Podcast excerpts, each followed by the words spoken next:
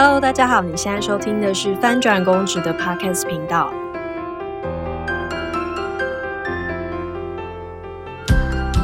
今天想要跟大家聊一聊，呃，这个议题呢，其实是我原本没有想要讲的。频道开了之后，我发现，哎，怎么好像蛮多人都遇到类似的状况，所以今天想要聊的议题就是针对。呃，你可能是刚考上的人员，还不满三年，但是在机关已经感觉做不下去了，到底该怎么办？要不要辞职的问题？现行所谓限制转调，其实是那个公务人员考试法第六条的规定。这规定好像呃是在一零三年的时候才修法的，所以科利尔自己考上高考的时候，那个时候呃限制转调的期限是一年。那加上那个等考试及格的时间，所以大概一年半左右就可以做转调了。那是在一零三年之后，这个限制就变成三年。所以为什么会这样限制？大概也可以想象得到，他修法的原因。大概就是很多机关反映说，诶，我等一个普考人员，等一个高考人员，可能呃等了大半年，结果他来了之后一年半就调走了，所以希望人可以留久一点，他才把这个时间改成三年。所以目前的考试人员就很可怜，因为你们考上之后，如果分发到的单位不是很理想，例如说你可能其实有家有老有小，然后分发在一个不是你家乡的城市，那也有人是觉得说分发之后机关就呃乱丢工作或乱丢职缺，那工作很痛苦，然后三年真的是太久了，非常的难以撑下去，就会卡在这边不知道怎么办。其实好像有听说，呃，考试院有在检讨，然后有在征询机关的意见。那这一点当然就是机关意见会跟考试分发人员的意见是完全相反的嘛？因为大家一定都想要赶快能够自由的双调。那机关立场就是刚刚讲的，反正他就是觉得他想要用。那总而言之，考试院好像几几年前检讨讨出来的结果。就还是维持现在限制转调三年这样子，那我觉得这个迟早可能还是要面临到检讨，因为我觉得到时候大概从辞职的人数就会看得出来，这是一个比较有问题的立法啦。那我其实有去查公务人员离职的人数，我查到的数据只有最新更新到一零九年，就是在疫情之前的年份，辞职的人数大概。每年才两千人，就是包含正职的公务人员跟警察。我觉得好像比想象应该要有的人数还要少。但我觉得，因为疫情之后，真的影响机关的工作太大了。我猜，在一百一十年、一百一十一年这两年，应该辞职的人数会暴增，但是目前并没有看到有相关的统计。数据出来，所以如果大家有找到的话，可以再分享给我。才大概他们不敢公告吧。这大概是一个背景的说明。嗯，所以接下来主要还是想要跟大家聊一聊我自己的个人想法跟建议。呃，虽然我自己当然并没有遇到这个问题，但是因为这么多年来在公务机关里面累积蛮多商调的经验。那再来就是说一些可能机关的人事相处的问题，大概就是从这几个层面去思考这一题该怎么解。呃，我这里有听说的一些状况，大概呃你们会被这个三年卡住的。第一个是，如果你是家庭因素，不是工作因素的话。我觉得好像可以先撑下去。你还算适应公职体系的工作，或者是说你的直系刚好，呃，业务是比较单纯的，所以只要跨过这个三天的绑约时间，然后就可以调回家乡，或者是调回去跟你的老公或者是小孩团聚的话。感觉是值得忍一忍嘛，因为高考分发这种事情本来好像就没有一定保证你可以在哪里，然后转调三年的限制其实也都是规定摆在那里。假如你是准备考试的人，当时理论上应该要先知道有这件事情，所以这个是他都先讲好了，其实是接受这个条件你才来考试的，除非你觉得这个东西的代价大到。你要放弃这个权利，不然就过三年再转掉。我觉得这比较没有什么好讨论。当然，这个在人道上面有一点问题，但是大家反正考试院就是这样子嘛，大家自己也都是公务人员，我们可以想象那个那个检讨的情境是怎么样的虚应故事吧。OK，那另外一个比较大问题就是说，你考进去之后，anyway，你分发到了某一个机关，然后你发现可能你所在的职务，或者是你觉得机关有一些问题，你做的很不开心，或者是你发现分工非常的不均，为什么老鸟都没在做事，为什么都是我这个菜鸟在做事？如果你的情形是这样的话，那你到底要不要考虑辞职，还是应该努力的撑到三年，调到其他的机关？呃，这个问题我觉得有一点难的是，呃，很多来征询意见的读者啊，因为大家都会用自己的看法去。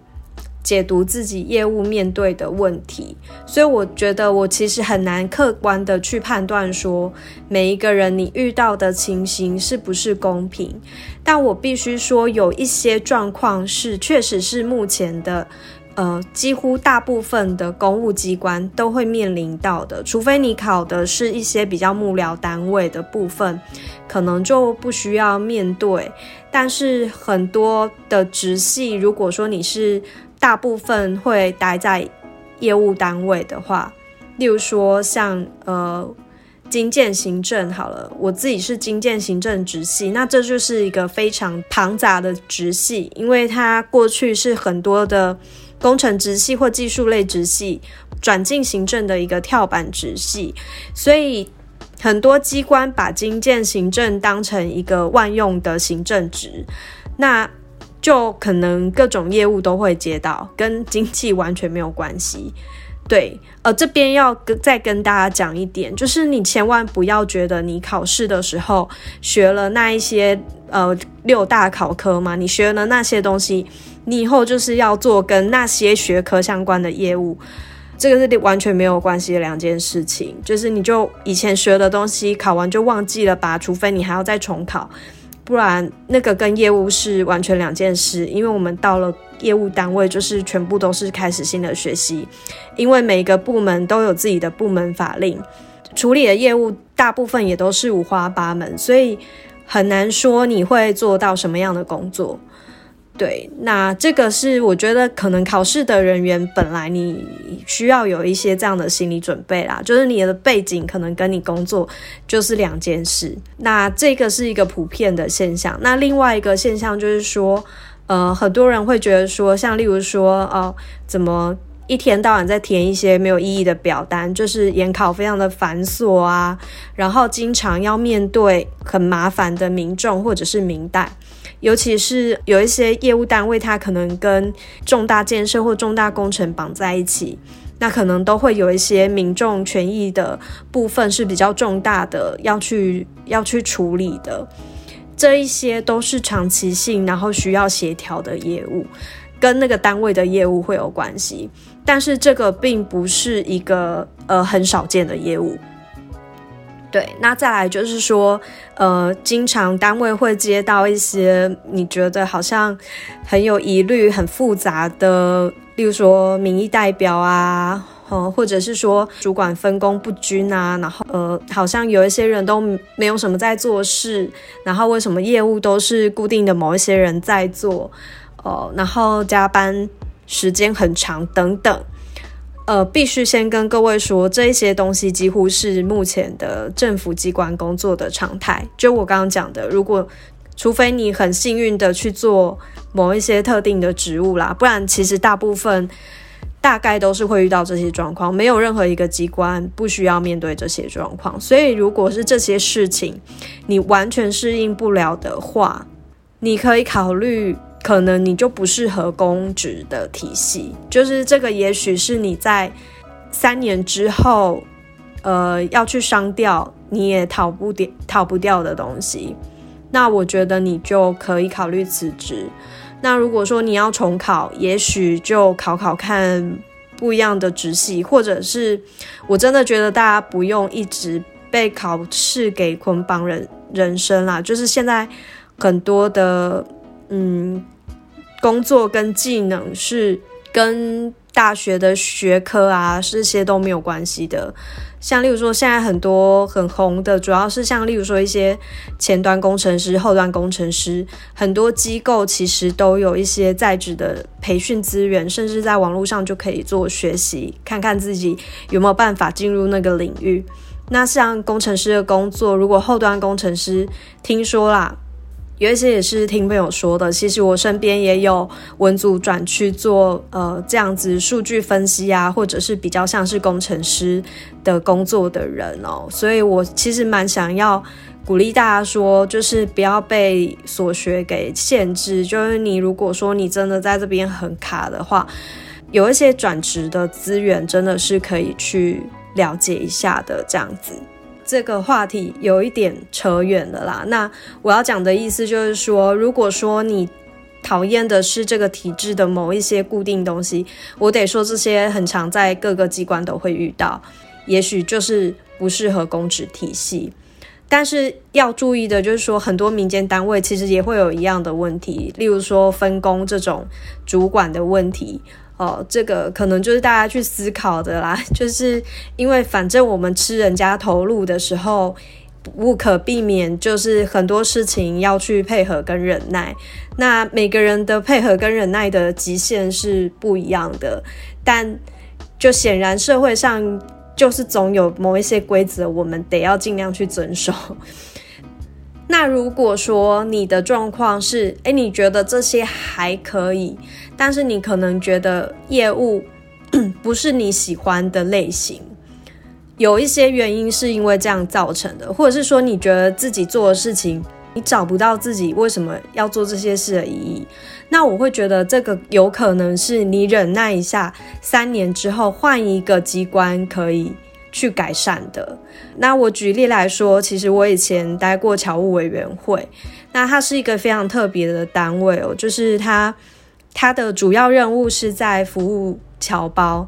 那它的面对的侨胞其实不一定是呃我们台湾移民过去的，其实有很多他们是早年在蒋中正来台之前，在中国大陆直接移民到海外的。他服务的对象有那些非常非常老的华人，他们讲的话是粤语，不是台语，也不是国语，是广东话。他们在海外跟侨胞沟通的一些说法，其实都跟我们现在台湾，呃，我们自己的教育非常的不一样。所以去那边就会觉得，哇，好像走进时光走廊。然后他的业务也非常的特殊，忙是。非常的忙，但我后来去经济部更忙。可是我比较喜欢经济部的业务，因为它就是跟产业做接触，所以你会觉得你活在现实世界里面。那在侨务委员会的时候，我就觉得我好像活在五十年前，所以我就很不适应里面的工作跟里面的思维。公务体系里面其实很多不一样的工作，就是有一些可能比较偏是办活动的，那有一些可能是做法规的，其实还是有各种各样的业务类型可以选择。所以如果说你觉得哦，你是很喜欢。办活动的，或者是你是文笔很好，然后你可以呃做很多文职工作的，那其实有可能你都有机会找到你感兴趣的领域，或者是说你比较喜欢直接面对民众去服务民众的，这个每个人就会不一样。如果是因为这样子的话，那也许就是再忍一忍，到可以转调的时候，也许会对你比较好。如果你遇到的状况是，呃，主管非常差，主管很不专业，或主管很情绪化，那或者是说同事的相处之间有一些问题，呃，这个的话，我就会觉得不是常态，因为我自己在公务机关呃待过不少单位，整体来讲，我觉得，呃，同事的素质其实算是不错的，那主管绝大部分。呃，理性沟通，那也有他一定的专业的人，其实是多数。嗯，当然难免还是会遇到一些比较雷的长官或者是同事。那如果说你现在所处的状况是全部都很雷，或者是就有人让你非常的受不了，那我会觉得说这个是有机会在未来就是换一个单位就可以改善的。然后再来，也许有些人会想象说：“哦，我有没有办法？我不要管那个三年，可能我们就一个局吧，这么大，那我可不可以调到别的科啊？或有一些人会觉得说啊，或者是说我不想要做某一个业务，就会一直去跟你的科长或者是股长这样子的层级的人去反映。呃，我得说，绝大部分这样的反应都没有什么用啦。”第一点是，你就把自己放在主管的位置想就好了。他会把这个业务给你，应该也是有想过的。不管那个思维的路程是什么，也许例如说，下面三个人，其他两个人就是很烂，他也不可能让他去做某一件事情。那你会说这是主管的事啊？对啊，但是他就是这样啊，他也不知道怎么办，他也是普通人而已。所以绝大多多数的情形不会有用。那不然你会想说，我有没有机会？例如说调到别的科，或者是做不一样的业务，跟其他的人互换工作？呃，如果说，例如说你想要调科，意志非常非常的坚强，最好的方法，你这个都不要跟你自己的直属主管讲。你应该先想办法去认识你想要去的那个单位的主管嘛，或者是说你的业务假如有一点表现机会的话，你认识一下在上面一点的长官，那你才那你才会有机会去表达自己想要去内部调整职务这个意愿。你跟自己的直属主管说。我想要去别的单位，你要他怎么去跟别的单位的科长说？除非他也很想把你丢掉。那如果你真的很糟糕，他也不好意思跟长官开口说我不要这个人，所以去跟你的科长讲说，呃，我可不可以去其他的科？这种事情不太成立啦。那。唯一的方法就是，你假如认识了别科的科长，他觉得你很棒，那你也说，哎，我其实有意愿让别的科的科长去跟长官讲，大概这个是内部里面比较有可能发生的一种情境，这样子。当然，如果说你这样子去做的时候，就比较容易会卷入一些可能派系啊，或者是谁是谁的人这种。那如果说你没有很介意的话，你可以试试看，就是不保证一定会成功，不然你可能就是要去寻求一些外界的力量去讲，那这一样会影，绝对会影响到你在现任机关里面的呃声誉吧，就是大家看你的眼神多多少少是会不太一样，该怎么说？对机关来讲就有点在吵，对，要不要这样去吵，就是会有一些负面的效应，所以你还是可以评估看自己。对这个的需求有多高？好啦，那就是大概呃克利尔的一些想法跟意见是这样子，就给呃如果说你也是就是菜鸟公务员，然后结果好不容易考上了之后，却发现怎么这么痛苦，撑不到三年的话，希望有一些些可以对你有帮助的内容。当然，我了解这个可能对大家来讲都是蛮难的决定。不过，其实换一个好处想，就是你在公务机关里面待的时间越久，你的沉没成本越会越高，因为你就耗费在这里越来越多时间。你最后还是发现你不适合公职体系，又跳出去的时候，你其实在里面浪费的时间又更久了。换一个角度想，就是一开始分发到单位可能让你很痛苦，但也许也是很快速的让你发现你不适合这个政府的体系，可以赶快。呃，转出去做其他的尝试。如果用这个方向想，其实也是一件好事啦。我觉得没有什么对或者错。那当然，有些人可能在民间已经工作一阵子了，他真的觉得民间没有适合他的职位，他才来考公职的。你真的很难割舍的话，那就加油忍耐吧。对呀，对大家来讲，大部分就是糊口饭吃。那如果说你能够在工作里面找到价值的话，一定会嗯做的比较呃有有信心跟有动力一点。呃，看一下你手中业务到底它的目的是什么，可以帮到哪些人，也许可以带来一点点的力量。好，那今天的分享大概到这边结束啊，不好意思，因为。